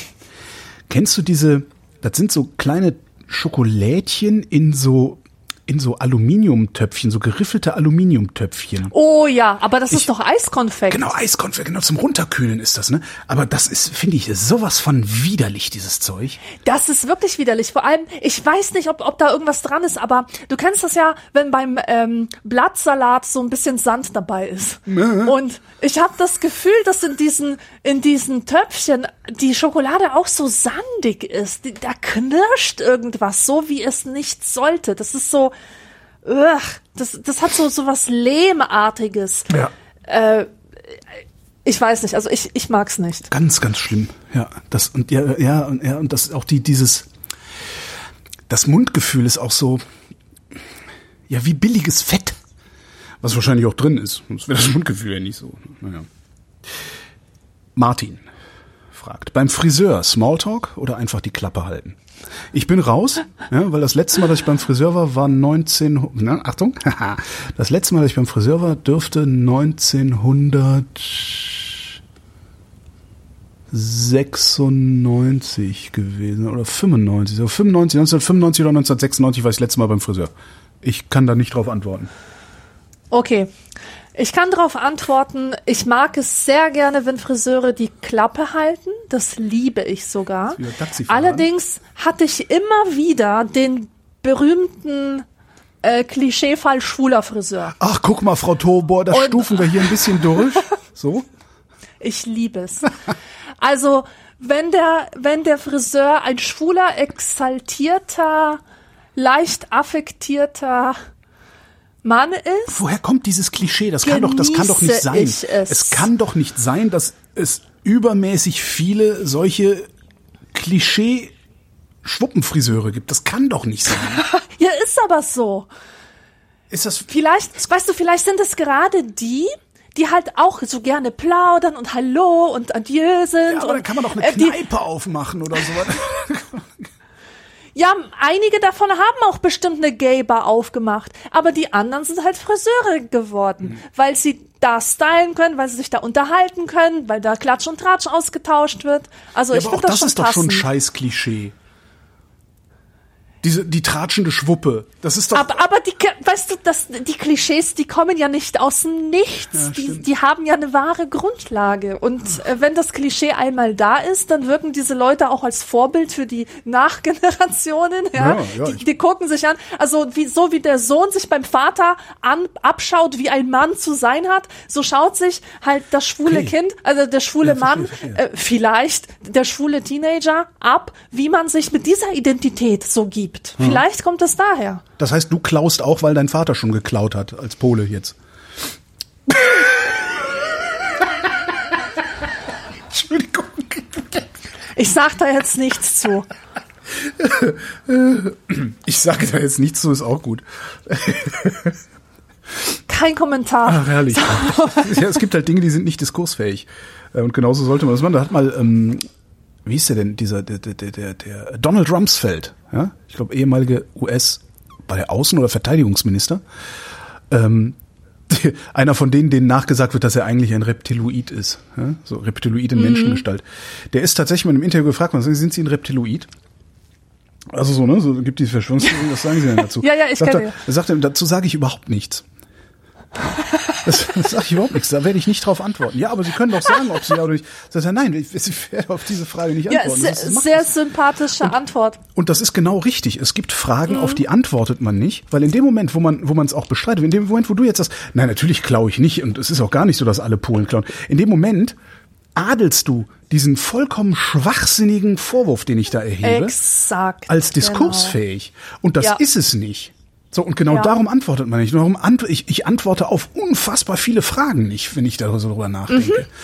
Und das sollte man viel öfter machen. Es gibt dumme Fragen. Und das ist diese, das, ne, wenn ich das jetzt als Frage formuliert hätte, klaust du eigentlich auch, äh, weil dein Vater ja schon geklaut hat, weil der ja Pole ist? Das ist eine dumme Frage. Ja. Und davon gibt es ganz, ganz viele. Muss man mal aufpassen. Mhm. Ja. Lia möchte über die Notwendigkeit der geöffneten Sonnenblenden bei Start und Landung informieren. Das ist ja gar keine Frage. Die will informieren. Was äh, denn hier? Es ist ah, jetzt hier eine Informationssendung. Aber, aber, In der aber, aber Folge 728 fragt sich Holgi, warum man dazu angehalten genau. ist, die Sonnenblenden bei Start und Landung zu öffnen. Eine nette Flugbegleiterin hat mir darauf mal geantwortet, dass es wohl darum geht, eventuell brennende Triebwerke zu sehen. Wäre das uh. auch geklärt? Ja. Martin fragt. Alle heißen Martin und das ist jetzt schon wieder ein anderer Martin. Naja. Was haltet ihr von dem Cartoon Rick and Morty? Mich würde Holgis allgemeine Meinung interessieren, da einer der Executive Producers und Schreiber Dan Harmon ist, der auch Community erfunden hat. Von Alexandra würde ich gerne wissen, was sie als Autorin von der Schreibart hält. Ah, ich habe eine oder zwei Folgen geschaut, war nicht meins und dann habe ich es nicht mehr geschaut. Hm. Schade. War wirklich überhaupt nicht meins. Okay. Und das hätte mich jetzt wirklich interessiert, wie du das als Autorin. Ah, schade, ja, okay. Äh, ich find's großartig. Ich kann nur nicht viel davon gucken, weil es, es ist so. Ich bin alt, ich halte diese, dieses Tempo nicht mehr aus. Mhm. Merke ich dann immer. Also es ist sehr, sehr lustig, aber das ist, halt, das ist halt teilweise so temporeich, dass ich äh, denke, naja, oh, reicht jetzt. Und ich will sich die Vorstellung, dass der Opa beim Reden rülpst. Ja, das, das finde ich, weißt du, sowas.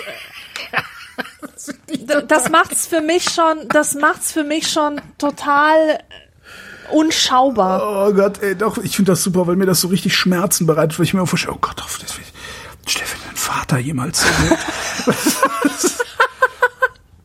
Das ist ganz, ganz schrecklich.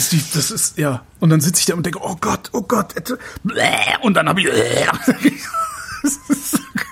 stundenlang drüber kaputt lachen.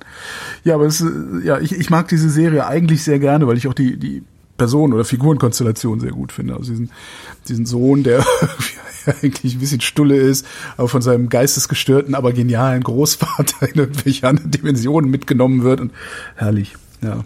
Naja. Der Jonathan hat eine wieder sehr lebensnahe Frage. Steckt man das Besteck mit dem Griff nach oben oder nach unten in die Geschirrspülmaschine? Ja, intuitiv natürlich mit dem Griff nach oben. Aber es ist anders als die, ähm, also es kommt drauf an, es kommt drauf an. Hast du ein Körbchen? Denn wenn du ein Körbchen hast, ähm, spielt das eine Rolle. Wenn nicht, spielt es keine Rolle. Ich habe das immer mit dem, mit dem, also mit der Gabel halt nach unten. Da, wo dreckig ist, habe ich immer nach unten getan, weil ich mir dachte, ich mache mir doch jetzt nicht die Finger schmutzig an dem Teil, ich pack doch jetzt nicht an die schmutzige Gabel. Aber genau das musst du tun. Oder halt so komisch balancieren, wenn du das richtig machen willst. Meine Eltern, die haben einen Geschirrspüler, da werden, da wird das Besteck in so eine Art ähm, niedrige, sehr niedrige Schublade gelegt. Ah, so nebeneinander. In solche Fächer. Stimmt, ja, so nebeneinander. Ja. Was ich total geil finde. Das löst das ganze Problem. Mhm. Ich habe nicht mal eine Spülmaschine. Ja, ich auch nicht. Deswegen muss ich jetzt von anderen Leuten hier. Ich hatte, ich hatte früher hatte ich mal Wohnungen mit Spülmaschinen. Ich, ich überlege die ganze Zeit, wie ich das da gemacht habe. Ich habe keine Ahnung. Ich weiß es nicht mehr. Ich weiß, was ich mal gemacht habe. Das war die erste Spülmaschine meines Lebens äh, in die Wohnung eingezogen, also eine Einbauküche, eine Spülmaschine und so. Und ähm, dann hatte ich so die üblichen, die üblichen äh, äh, Messi-Single-Teller, ne, so äh, die, die irgendwie so, äh, wo du, wenn du den, die Gabel, die auf dem Teller liegt, hochheben willst, erstmal die Gabel gar nicht hochkriegst und dann macht es irgendwann knirsch und dann hast du die Gabel so hoch, also alles irgendwie ver, ver, vermockt. Äh, dann dachte ich, ah, das machst du ein bisschen vorbehandeln, so wie in der Waschmaschine. Ne? So, ne? Hab dann da so Spüli drauf, so ein bisschen, ne? ein bisschen eingeweicht und hab dann dieses Spüli behafteten Teller in die Spülmaschine geräumt, hab dann da nochmal dieses Spülmaschinenzeugs reingetan, um dann irgendwie eine halbe Stunde später festzustellen, dass die Spülmaschine kaputt ist, weil da kommt der ganze Schaum raus. dann habe ich, hab ich einen Kundendienst angerufen, der kam dann auch, guckte sich das an und sagte, nee, völlig in Ordnung. Äh, haben Sie da vielleicht irgendwie vorher noch Spüli auf den Teller getan oder sowas? Mhm. Ja, stellt sich raus, darf man nicht, weil dann Oi. schäumt das da drin dermaßen, dass äh, selbst die Dichtungen das nicht mehr gehalten kriegen und das irgendwann an der Seite rauskommt. Ja. Boah, krass. So habe ich Spülmaschine gelernt. Aber es war schon schön mit Spülmaschine, das war echt ein angenehmes Leben. Ja. Das geilste war die Zeit, da hatte ich Spülmaschine und ich hatte mal eine Putzfrau. Alter, das ist geil. Ja, das glaube ich. Alter, Mann, war das geil. Für Frauen, meine Freundin Uschi hat das mal, hat das mal sehr, sehr gut beschrieben, wie das ist, eine Putzfrau zu haben. Die meinte, eine Putzfrau zu haben ist, als würdest du morgens frisiert und geschminkt schon aufwachen. Ja. Fand ich eine gute Beschreibung. Ja, sehr, sehr gute Beschreibung. Also das war so super. Oh Gott. Aber hier, ich, ich hätte noch einen Lifehack. Einen Lifehack. Lifehack. Die Räumen Teller sofort nach dem Essen spülen. Sofort nach dem Essen. Ja. Einfach das machen zum Teil des Essens. Ja. Du isst, du gehst an die Spüle, spülst es runter, es dauert fünf Sekunden. Ja, aber dann ich sitzt sag dir, man zu Schmerzen zweit und null. unterhält sich gerade schön und dann stellt man das Ding kurz weg und äh, weiß doch, wie es ist.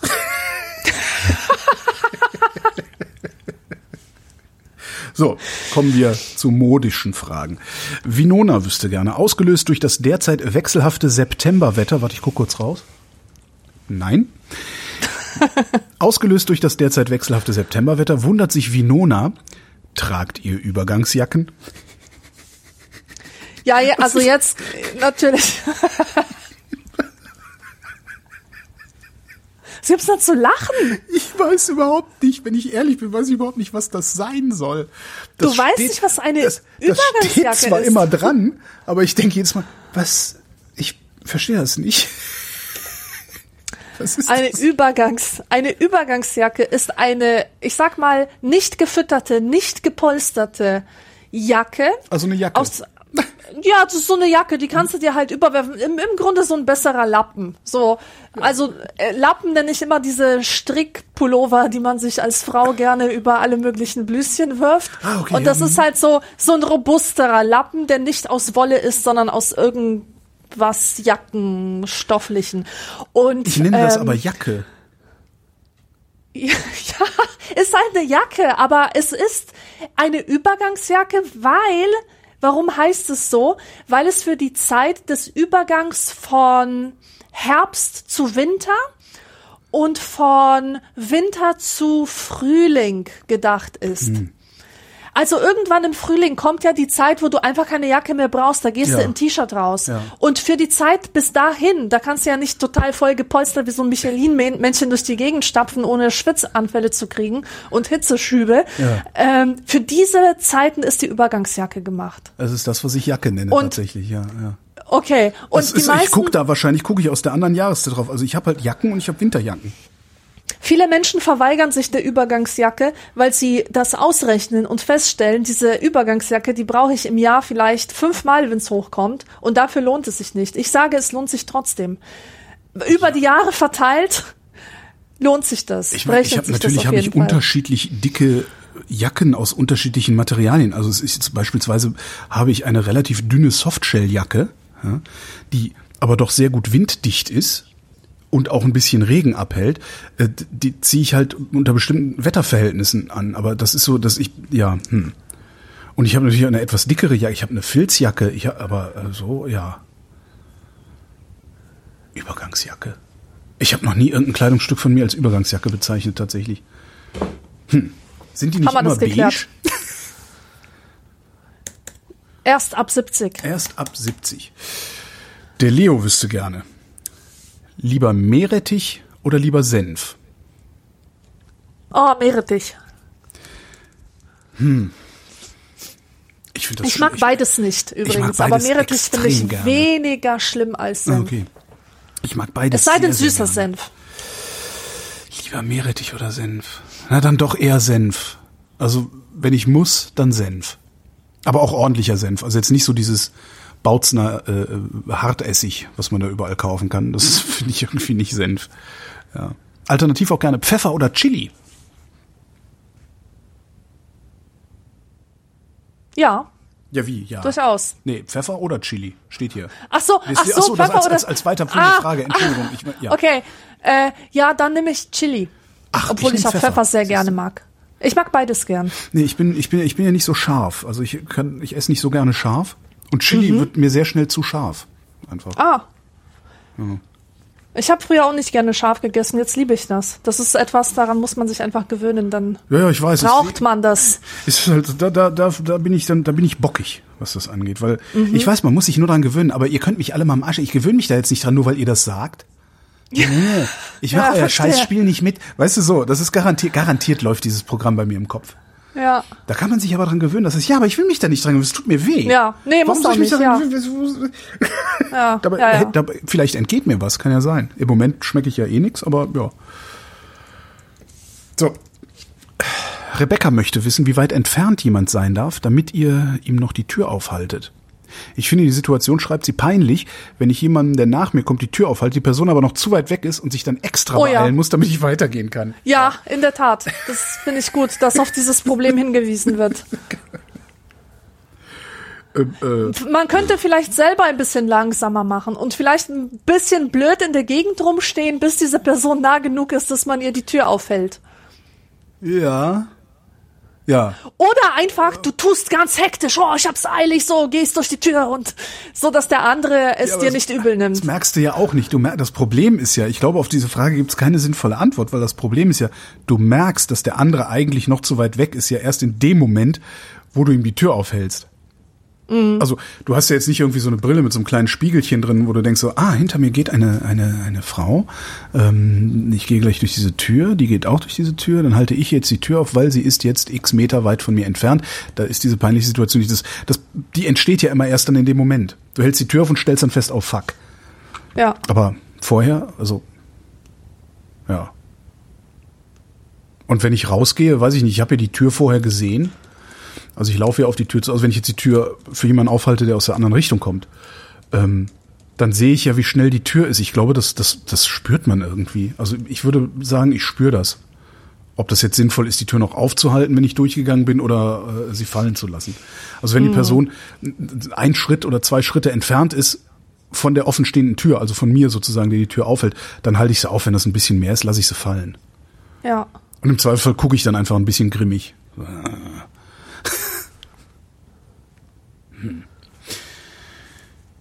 Der Hermann wüsste gerne, warum ausgerechnet Schneidereit als Variable für Personen gewählt wurde, ob es da was Besonderes gab. Er fragt sich, weil er mit einem real existierenden Schneidereit vor 40 Jahren Abitur gemacht hat. Und der war normal. Ah. Oha. Steht hier. Äh, Schneidereit habe ich meinem Freund Steffen geklaut. Der hat das irgendwann mal angefangen und ich habe das einfach weitergeführt. Ja, So einfach ist es. so einfach ist das manchmal. Die Hörerschaft wüsste gerne, schreibt Nick, mit welchem Bruttogehalt sie euch bestechen könnte, damit ihr zu ihrer aller Belustigung täglich, Montag bis Freitag, je vier Stunden vrintet. Ich würde es niemals machen und ich und ich äh, bezweifle, dass es irgendjemand tatsächlich anhören würde. Das bezweifle ich wiederum. Also ich glaube, das würden sich Leute anhören. Du glaubst, das- dass es irgendjemanden gibt, der so geisteskrank ist, Ja. sich unser Gelaber drei bis vier Stunden am Tag Ja. reinzuziehen? Ja, ja, ja. Weil das natürlich dadurch, dass wir, das, da- dadurch, dass das, das, das wird ja dann so ein Overkill, ne? Also das, das ist ja die, das ist schon eine krasse Vorstellung. 20 Stunden Vrindheit jede Woche. Ähm, dadurch, das macht ja auch was mit uns. So im Moment ist ja so, ne, wir treffen uns irgendwie so alle zwei bis sechs Wochen irgendwie, nehmen so eine Sendung auf und haben Spaß, haben uns auch länger nicht gesprochen und äh, so jetzt tre treffen uns jeden Tag. Das heißt, wir gehen uns auch jeden Tag immer ein bisschen mehr auf die auf den Geist. Ja. Ja, und es wird immer ein bisschen eintöniger und alltäglicher und banaler und ne, und darüber entwickelst du dann ja auch irgendwann so ein so eine Scheißegal-Hysterie wiederum. Ne? Das ist ja, ah Mann, ey, schon wieder, naja gut, sie haben uns bezahlt und wer zahlt, schafft an, dann machen wir das halt jetzt. Und dann fangen wir irgendwann an, unsere eigene Sendung zu vandalisieren. Und dann wird das auch wieder sehr, sehr lustig. Also so. Das wäre dann so eine Art Promi Big Brother eigentlich. Ja. Also Genau. Also das, das könnte schon funktionieren. Also das, äh, es würde halt nicht funktionieren, weil es ist sehr, sehr anstrengend, so eine Sendung vier Stunden am Stück zu machen. Das, ähm, man unterschätzt das gerne. Also das kann man einmal machen. Also wir, wir könnten auch, ist, ich hätte auch überhaupt kein Problem damit, mal hinzugehen und zu sagen, so wir machen jetzt äh, eine 24 Stunden oder eine 12 Stunden Vrindheit. Ja, wir fangen morgens um 8 an und hören abends um 8 auf. So. Das, das ist möglich. Das, Das wäre witzig. Ich würde das gerne ein bisschen kürzen, aber so ein Vrind-Marathon zum Beispiel, um alle Fragen bis 2019 abzuarbeiten Beispiel, oder ja, bis so- 2018 oder so. Das, das wäre denkbar. Das kann man machen. Das, das kann auch durchaus, wie gesagt, 8, 8, 10, 12 Stunden lang sein. Das kriege ich hin. Danach bin ich kaputt, meine Stimme auch. Also das ist erstmal Ruhe. Aber jeden Tag vier Stunden. Ähm, ich vermute mal, dass ich das. Das würde ich vielleicht auf diese Art, wie wir es jetzt hier machen, das würde ich vielleicht gerade mal so drei, vier Wochen aushalten. Danach wäre ich im Eimer. ja. Also physisch Ja, und, wie psychisch. also das, Und für wie viel Geld würdest du das machen? Dich so dermaßen kaputt labern lassen? Ich könnte nichts anderes mehr tun. Also das wär's dann. Das, das wäre dann mein Job, mein Lebensunterhalt. Das wird teuer. Könnte nichts anderes mehr tun, ich könnte nichts anderes mehr vorbereiten. Du musst äh, Krankenversicherung, Urlaub, alles mit einplanen. Phasen der Krankheit, Phasen der Erholung. Und die Frage ist natürlich auch, äh, wie lange soll das gehen? Ist das ein Jahresprojekt? Ist das ein viert, vierteljährliches Projekt? Ist das nur eine Woche? Das, davon hängt ja auch der Davon- Preis. Aber wenn das nur eine. Woche ist, so eine kurze Aktion, das ist trotzdem, das ist, ähm, das ist vier Stunden aufnehmen, das ist äh, nochmal dasselbe nachbearbeiten. Da ein Tausender. Also ein Tausender äh, pro Tag oder pro, Sendung. Woche, Ja, pro Sendung. pro Sendung. Das finde ich krass. Das so hoch wäre ich nicht gegangen. Ich wäre vielleicht bis 500 gegangen. 500 finde ich gut. Überleg dir mal, ja, okay, Äh, du würdest es nicht produzieren müssen. Für dich wären Ja, 500, genau. genau. Also das wären, also Für mich wären kann man 500 sagen. pro Tag angemessen. 500 für 500 für die Moderation, 500 für die Produktion, das äh, so würde ich das sagen, ja. Mhm. Und das ist noch sehr günstig. Ja. Das ist noch sehr günstig. Also das das wäre ja, also ja. Wäre natürlich dann in dem Moment, wo man es macht, ist das dann ein warmer Regen von extrem viel Kohle. Äh, ja. Auch schlecht wäre es nicht, ne? Ja, also ich sag mal so, für heißt- Abstracts und Genau. irgendwelche Das- das Vorschläge, äh, äh, Sendungsideen sind wir durchaus offen. Das heißt, diese, das heißt, jeden Tag vier Stunden Vrind würde kosten für uns beide zusammen 1500 Euro pro Sendung. Weil du 500, ich 500 und nochmal 500 für die Produktion.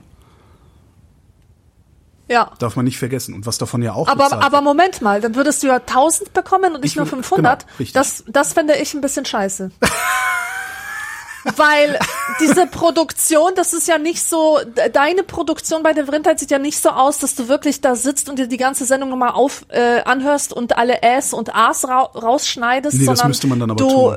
tust dann einfach nur noch deine äh, Schnitt äh, die du dir vorher markiert hast, da reinmachen und das Ja. war's ja. Naja, aber das müsste man dann tun. Also man müsste das sauberer schneiden, dass es ein bisschen besser hörbar ist.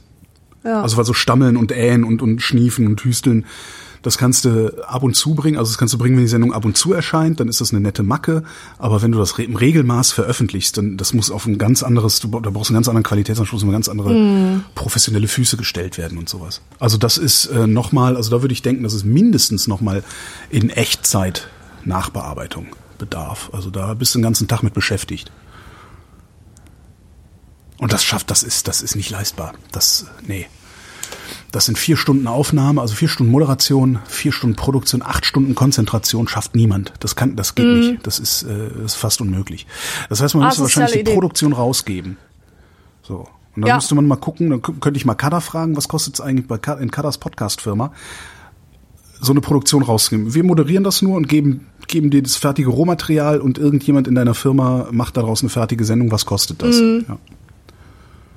Interessantes Gedankenspiel. Und wie du sagtest, der, der, die wichtigste Stellschraube ist, wie lange soll das, so, wie lange würde das gehen sollen? Ja. Ja, machen wir das nur eine Woche, machen wir das immer, ja. Ja, und je kürzer, desto teurer. Ne? Also machen wir gerne. Ja? Wir machen es auch gerne genauso, wie du es haben willst, mein lieber Nick. Aber das kostet dann richtig. so, was haben wir hier? Der Simon schreibt. Holgi, am 27. August 2015 schriebst du in deinem Blog, mein Gott, das ist ewig her, Der zivilisierte Teil der Zivilgesellschaft organisiert sich dieser Tage in der Flüchtlingsfrage in einem Tempo und in einem Umfang, dass mir ein Adjektiv fehlt, um zu beschreiben, wie unglaublich beeindruckt ich bin. Der barbarische Teil allerdings auch. Ich bin sehr gespannt, wie sich das alles weiterentwickelt. Ich schreibe diese Mail kurz nach der Bundestagswahl 2017, schreibt Simon, bei der die AfD zweistellig in den Bundestag eingezogen ist. Daher die Frage, wie hat sich das alles seitdem entwickelt? Guck doch mal, äh, du, du, du machst ja nicht gern Politik, guck doch mal auf die Gesellschaft. Wie hat sich die Gesellschaft entwickelt seit 2015, seit der sogenannten Flüchtlingskrise, die uns äh, eine Nazi-Partei in allen Parlamenten beschert hat? Ja, übel. Findest du? Mhm. An, an, an welchen Stellen? Also wo, wo? Findest du nicht? Jein. ähm, ich sehe, also ne, ich sage ja nicht umsonst, das ist eine Nazi-Partei, die in allen Parlamenten sitzt. Das ist eine absolute Katastrophe, dass das, das mhm. passiert ist. Mhm. In der Bundesrepublik mit ihrer Vergangenheit allemal. Ähm, es ist genauso eine absolute Katastrophe, dass sich der, ähm, ich sag mal, konservative Teil des politischen Spektrums denen eher andient, als sie zu bekämpfen aktiv. Ähm, klar, es hat eine sogenannte Diskursverschiebung stattgefunden nach rechts. Es sind Gehässigkeiten sag, denkbar, sagbar und auch äh, handelbar, die äh, 2014 noch nicht denkbar, sagbar und handelbar waren. Es ist aber auch Fridays for Future möglich geworden. Und ich glaube, dass eine solche antifaschistische Massenbewegung nur möglich ist, weil wir eine faschistische Bewegung in den Parlamenten und in der Gesellschaft sehen. Ja. Ich glaube, dass, dass Fridays for Future ein, ja, im Grunde eine Gegenbewegung gegen die Faschos ist, die hier gerade versuchen, den Ton anzugeben, was ihnen nicht wirklich gelingt. Diskursverschiebung ja, aber nichtsdestotrotz habe ich nicht das Gefühl, als würden wir eine rechtere Gesellschaft werden, als wir nicht ohnehin schon sind. Wir trauen uns ein bisschen mehr Rechtsextremismus zu. Mhm. So in unserem Alltag. Ja, das würde ich auch sagen. Leute schämen sich viel weniger. Das ist es, ja. Gleichzeitig kommt dann aber eine andere Bewegung und das ist so das Gefühl, was ich habe. Ich weiß nicht, ob es stimmt. Das wird dann die Zukunft wiederum zeigen. Ja. Mal gucken, also dieses Jahr haben wir ja sehr viel Wahlen. Mal gucken, wie die Faschos so abschneiden. Also ob die Leute das weiterhin wollen. Mhm. Ja. Schlimmes Thema. Schnell hier, Tim schreibt. Ich erinnere mich an einen Moment im Studium vor vielen Jahren, als ein Umfrageinstitut anrief. Nach einigem Hin und Her kam die Frage, wie ich meine derzeitige Lebenszufriedenheit auf einer Skala von eins bis zehn einordnen würde. Ich war damals selbst überrascht, gab aber spontan eine zehn an. Dieser Moment ist mir in Erinnerung geblieben. Wie viele zehn Momente hattet ihr im Leben, an die ihr euch erinnert? Also Momente, an denen euch spontan bewusst wird, dass alles stimmt. Ist eine schöne Frage. Ja. Das ist, also besonders gefällt mir diese, dieses Bekenntnis, dass er spontan mit zehn geantwortet hat. Ja. Weil mir geht es oft genauso. Ich finde mich manchmal in einem total alltäglichen Moment oder irgendwo draußen auf dem Spaziergang und denke mir, boah, ich bin so glücklich, ich bin der glücklichste Mensch der Welt. Ja. Und äh, um, um mich so zu fühlen, brauche ich nix. Ich brauche Natur, ich brauche Musik. Diese beiden Sachen, Natur und Musik in Kombination oder auch einzeln, das eine oder das andere, sind in der Lage, mich so happy und so selig zu machen, dass ich wunschlos glücklich bin. Und diese Momente kommen jetzt immer öfter. Vielleicht hat das auch mit dem Alter zu tun, dass man sich damit zufrieden gibt oder dass man das vielleicht eher bemerkt. Und das Jahr 2020, wie schlimm das auch für alle gewesen sein mag, für mich war das toll. Für mich war das voller zehn Momente. Ganz ehrlich. Mhm. Ja, ich habe das ein bisschen, also ich gucke dann doch immer noch ein bisschen in die Zukunft immer und denke mir, also es ist auch, auch eine Altersfrage. Mit 40 war das auch noch nicht so stark. Mit 40 war es auf eine andere Weise da. Also ich, ich denke halt an die Rente. Ne? Ich denke halt an eine Zeit, in der ich mein Geld und meinen Lebensunterhalt nicht mehr verdienen kann oder nicht mehr so komfortabel verdienen kann, wie ich in dieser Tage mhm. verdiene. Das ist natürlich, ist es, klar, es ist, es ist auch anstrengend und so, aber es ist immer noch wesentlich anstrengender, Asphalt zu legen, als einen Podcast zu machen. Ähm, und irgendwann wird meine Stimme zu Ende sein, also Stimmen altern. Die sind dann auch irgendwann kaputt. Ähm, Das muss mir nicht passieren. Es kann sein, dass das erst sehr spät passiert, aber es wird passieren. Irgendwann ist meine Stimme nicht mehr gut genug, um in Mikrofone zu sprechen, beziehungsweise um gehört zu werden. Dann sagen Leute, das hast du gerne mal, wenn du so, was ich so ältere Radiomoderatoren hörst, die klingen, als hätten sie sich ein Schnäpschen gegönnt, bevor sie äh, on air gegangen sind. Ich weiß nicht, ob dir sowas schon mal aufgefallen ist. Es gab dann so einen Ja. sehr, sehr eindrucksvollen Kollegen im Deutschlandfunk, wo ich mich über Jahre gefragt habe, warum nicht endlich mal jemand aus der Chefredaktion den Mut aufbringt, diesem Mann zu sagen, dass er nicht mehr on air darf. Weil der hat wirklich geklungen, also der hat halt politische Kommentare gesprochen und klang, als hätte er sich vorher eine Flasche Barolo reingedreht. Und das ist halt eine alte Stimme. Alte Stimmen klingen betrunken. Ja. Ähm, die modulieren nicht mehr so schön. Also das hat sich so, da, da hängt halt alles so ein bisschen. Ähm, da denke ich schon noch dran, dass das durchaus passieren kann, dass äh, ich irgendwann das Einzige, was ich wirklich gut kann, nicht mehr machen kann, um meinen Lebensunterhalt zu verdienen. Das sind so Momente, wo ich denke, oh Gott, oh Gott, oh Gott, was soll nur werden? Ne? Du musst ja dann auch noch durch, schlimmstenfalls wirst du 95, wovon sollst du dann leben? So diese ganzen Gedanken, die, die habe ich dann schon noch.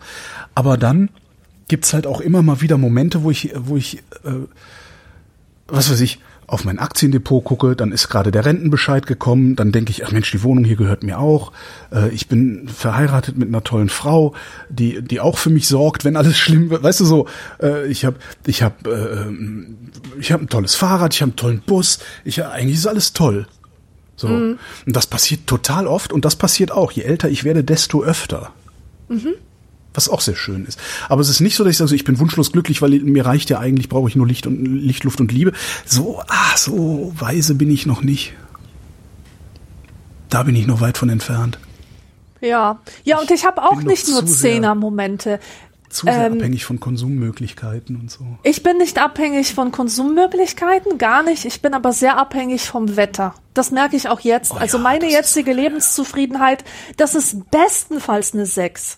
Eigentlich eine 4, wenn ich spontan äh, äh, ja. spontan antworten müsste. Ja. So zwischen 4 und 6. Und das liegt am Wetter. Das liegt an diesem bleischweren Himmel. Das liegt daran, dass überhaupt keine Bewegung in den Bäumen Ja. ist. Dass kein Lichtspiel, kein Schattenspiel stattfindet. Nichts, was, was mich sonst lebendig macht. Und da bin ich wirklich extrem abhängig von. Und das ärgert mich. Ja, aber das ist, das ist auch bei mir so. Ich habe ja auch äh, eine regelmäßige Winterdepression. Ähm, aber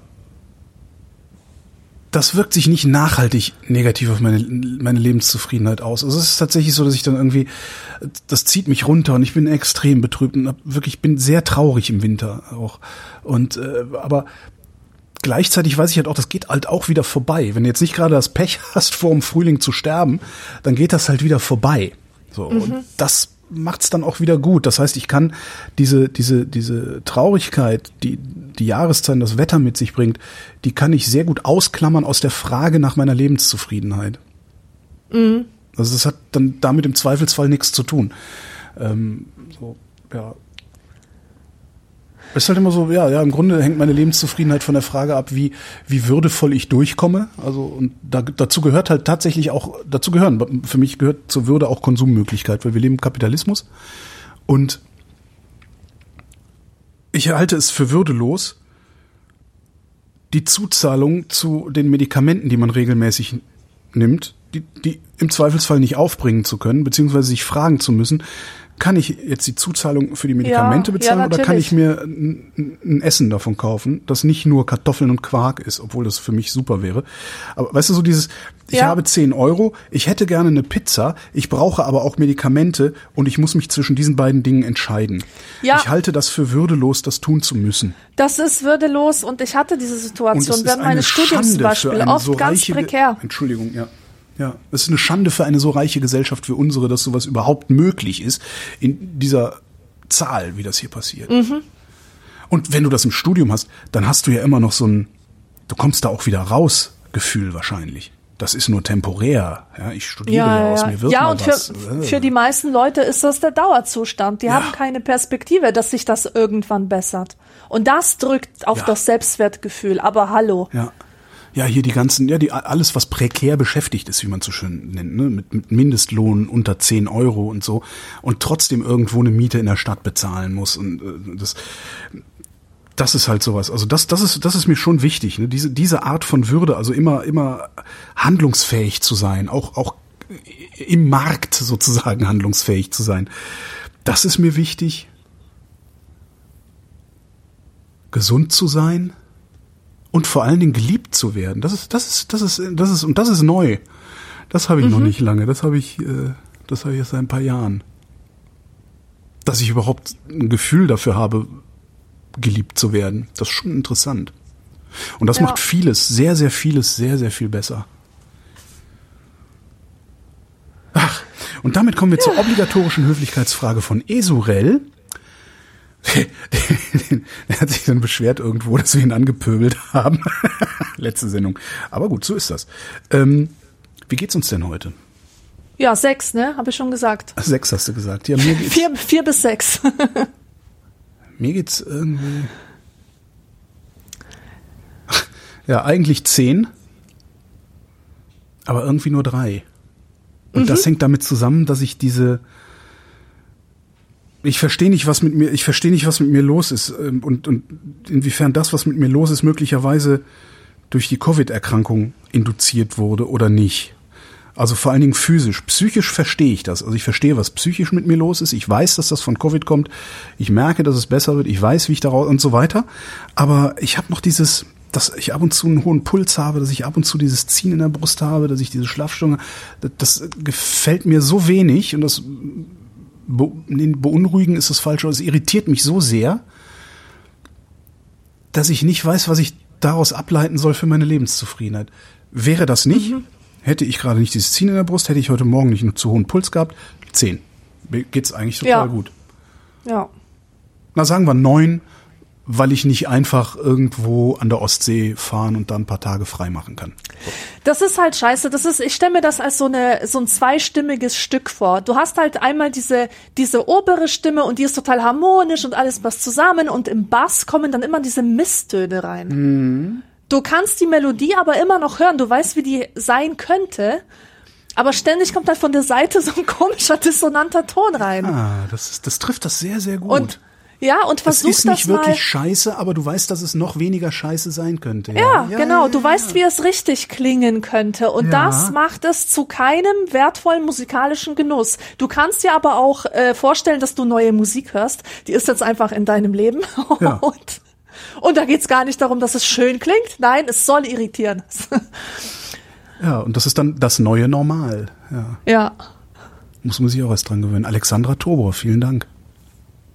Tschüss. Und euch vielen Dank für die Aufmerksamkeit.